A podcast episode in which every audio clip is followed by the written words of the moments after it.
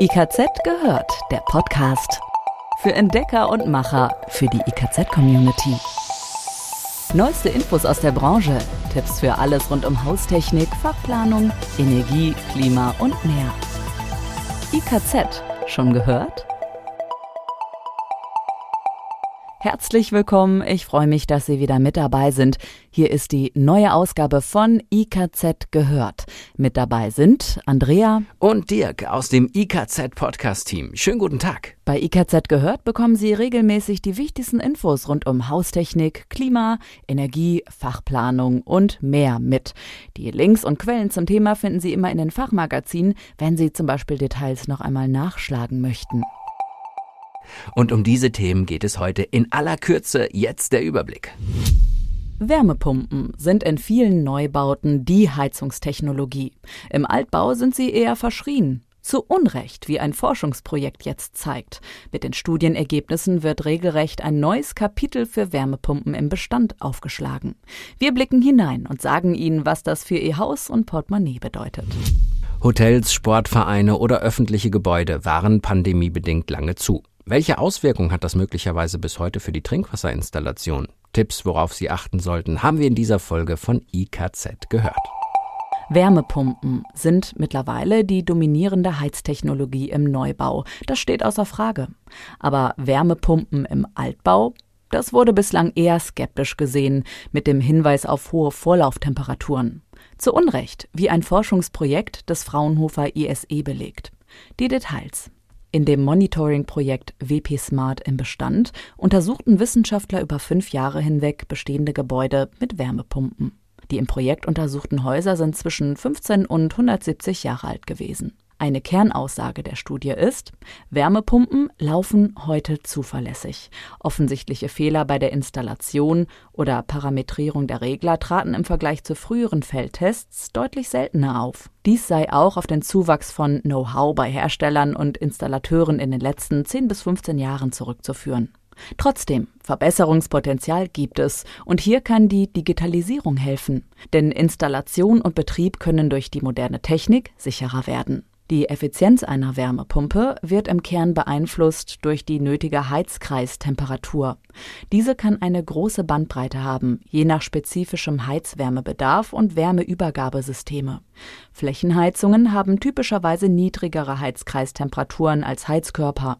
Deswegen sind die Flächenheizungen prädestiniert für den Einsatz einer Wärmepumpe.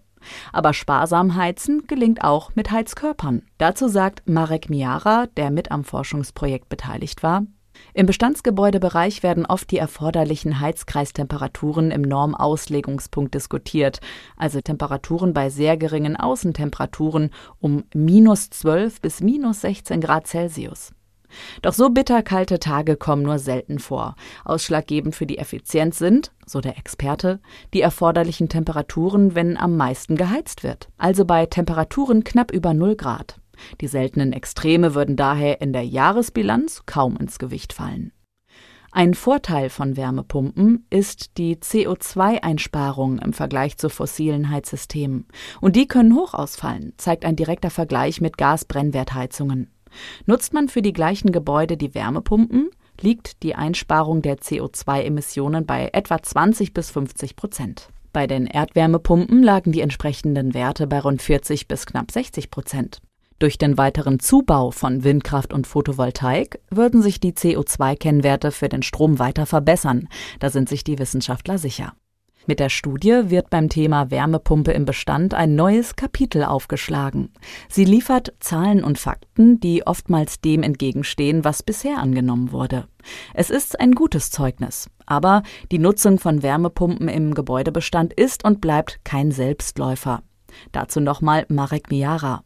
Ein erfolgreicher Betrieb hängt nicht nur von der Qualität und Effizienz der Wärmepumpe ab, sondern vor allem auch von äußeren Faktoren. Dazu gehört vor allem das energetische Niveau des Gebäudes und das installierte Wärmeübergabesystem. Das Alter des Gebäudes ist nach den im Projekt erhobenen Daten nicht relevant. Auch ein Umstieg auf Flächenheizsysteme ist nicht zwangsläufig erforderlich, da die Ergebnisse zeigen, dass auch Heizkörper mit vergleichsweise geringen Temperaturen betrieben wurden. Auf dem Markt werden inzwischen Heizkörper angeboten, die bei gleichem Platzbedarf wesentlich geringere Heizkreistemperaturen benötigen. Der Gesamterfolg hängt von einer guten Planung und sorgfältigen Installationen ab, sagt Marek Miara. Heizungsinstallateure und Planern käme daher eine zentrale Rolle zu. Betriebsunterbrechungen von Trinkwasserinstallationen.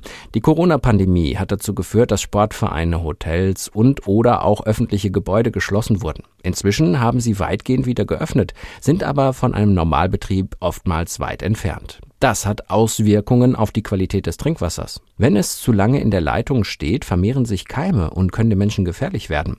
Dann sind besondere Maßnahmen notwendig. Nach den Vorgaben der Trinkwasserverordnung, die sich ebenso wie die erlassene Rechtsverordnung zum Coronavirus auf das Infektionsschutzgesetz beruft, ist in Trinkwasserinstallationen der sogenannte bestimmungsgemäße Betrieb jederzeit sicherzustellen. Das betont der Deutsche Verein der qualifizierten Sachverständigen für Trinkwasserhygiene, kurz DVQST.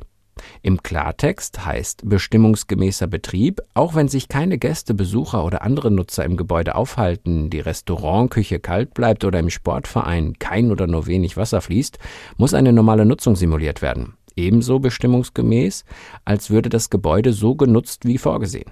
Wie ist das zu schaffen? Ganz einfach mit diesem Tipp. Zum Beispiel, indem die WCs, Waschtische, Duschen und so weiter spätestens alle 72 Stunden mindestens so lange aufgedreht werden, bis sich die Temperatur des Wassers nicht mehr verändert, also weder steigt noch fällt. Bei Betriebsunterbrechungen von mehr als drei Tagen sind daher vorbeugende und nachsorgende Maßnahmen zu organisieren. Auch hier gibt es Infos der DVQST, die helfen. Tipp 1. Stellen Sie das Wasser bei Trinkwasserinstallationen, die länger als 72 Stunden nicht genutzt werden, ab. Bei Betriebsunterbrechung ab vier Wochen sollten generell die Wasserversorgung abgesperrt und die Zirkulationspumpe abgeschaltet werden. Tipp 2. Sollen die Leitungen nicht abgesperrt, sondern weiterhin gespült werden, kann es je nach geplanter Dauer der Betriebsunterbrechung sinnvoll sein, die Trinkwassererwärmung abzuschalten. Wenn die Trinkwassererwärmung abgestellt werden soll, muss diese jedoch auch kalt ausgespült werden. Das heißt, die Warmwasserleitungen sollten nicht erst langsam durch den für Legionellen günstigen Temperaturbereich abkühlen. Die Zirkulationspumpe sollte während der Spülmaßnahme in Betrieb bleiben. Doch wie sieht es aus, wenn es wieder losgeht, also bei einer Wiederinbetriebnahme? Nach sieben Tagen reicht es aus, das Wasser mindestens fünf Minuten fließen zu lassen.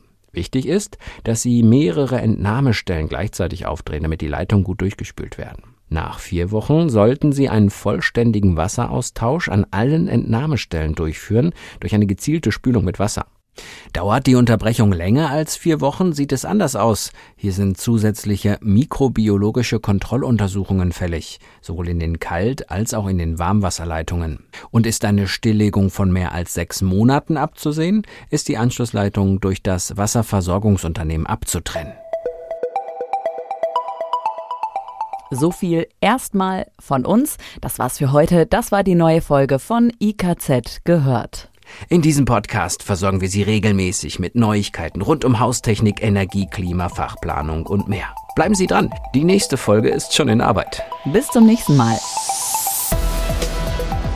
IKZ gehört. Jetzt reinklicken und noch mehr entdecken. www.ikz-select.de